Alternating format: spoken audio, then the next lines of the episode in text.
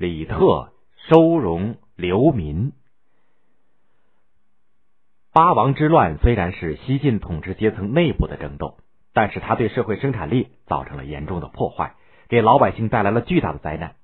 比如何建王的部下张方率领军队进入洛阳以后，杀死了成千上万的人，他们还到处抢劫，连皇宫里的珍藏都被抢了去。连年的战争，再加上不断发生的自然灾害，使得西北农民成群结队的外出逃荒，人们称之为流民。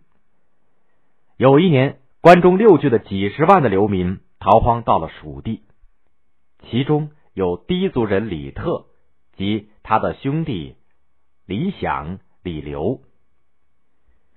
逃荒的路上，有些年老体弱或者是患病受伤的流民，经常得到李特兄弟的帮助和照顾，因此对他们十分尊重，把他们当做主心骨，遇到什么事情都去找他们商量。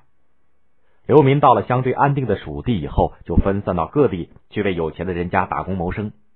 管理蜀地的益州刺史罗尚却一心要把流民赶回关中，而且呢，还准备要在要道上设关卡，没收流民的财物。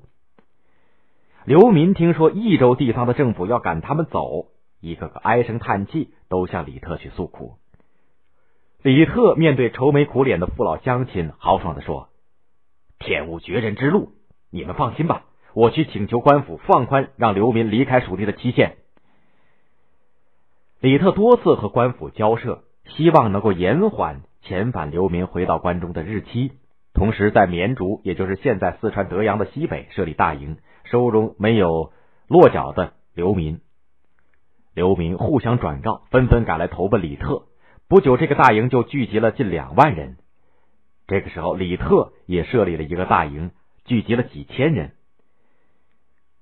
李特兄弟收容了这么多的难民，为了大家的生计，就派代表去见刺史罗尚，再次请求延缓遣送流民回到关中。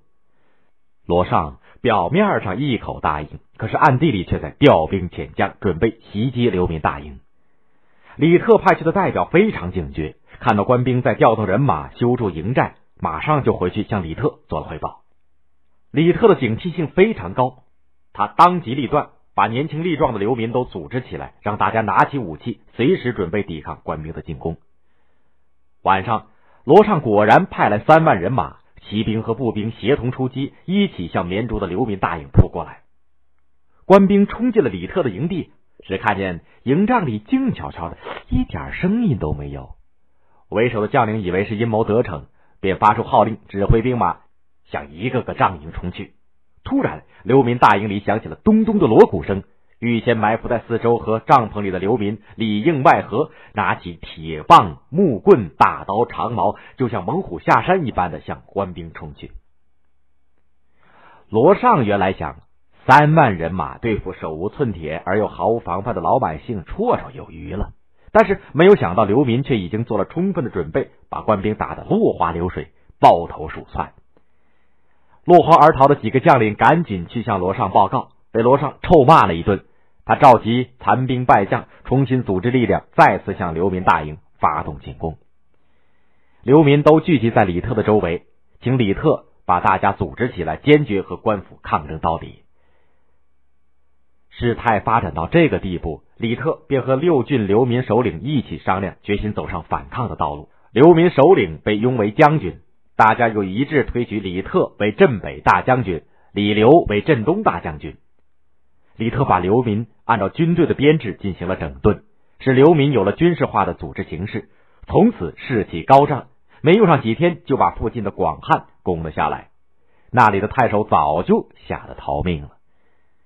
占领广汉以后，李特又仿照汉高祖的办法，宣布约法三章，纪律严明，秋毫无犯。还打开官仓的粮食救济贫民。蜀地的老百姓原来对李特领导的流民组织并不是很了解，后来看到他们的所作所为，就非常同情他们的处境，还想办法向他们提供帮助。罗尚看见和刘明硬拼占不到便宜，就派人去和李特求和。在李特和使者谈判的时候，罗尚勾结地方豪强势力，围攻李特率领的流民队伍，战斗打得十分惨烈。李特在战斗当中英勇牺牲。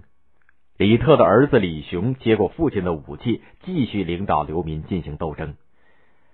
公元三零四年，李雄称为成都王。两年以后，他又自称皇帝，国号成，以成都作为京城。李雄的侄儿李寿登基以后的第二年，也就是公元三三八年，把国号改成汉。历史上呢，把他们叫做成汉。公元三四七年，成汉又被东晋的桓温所灭。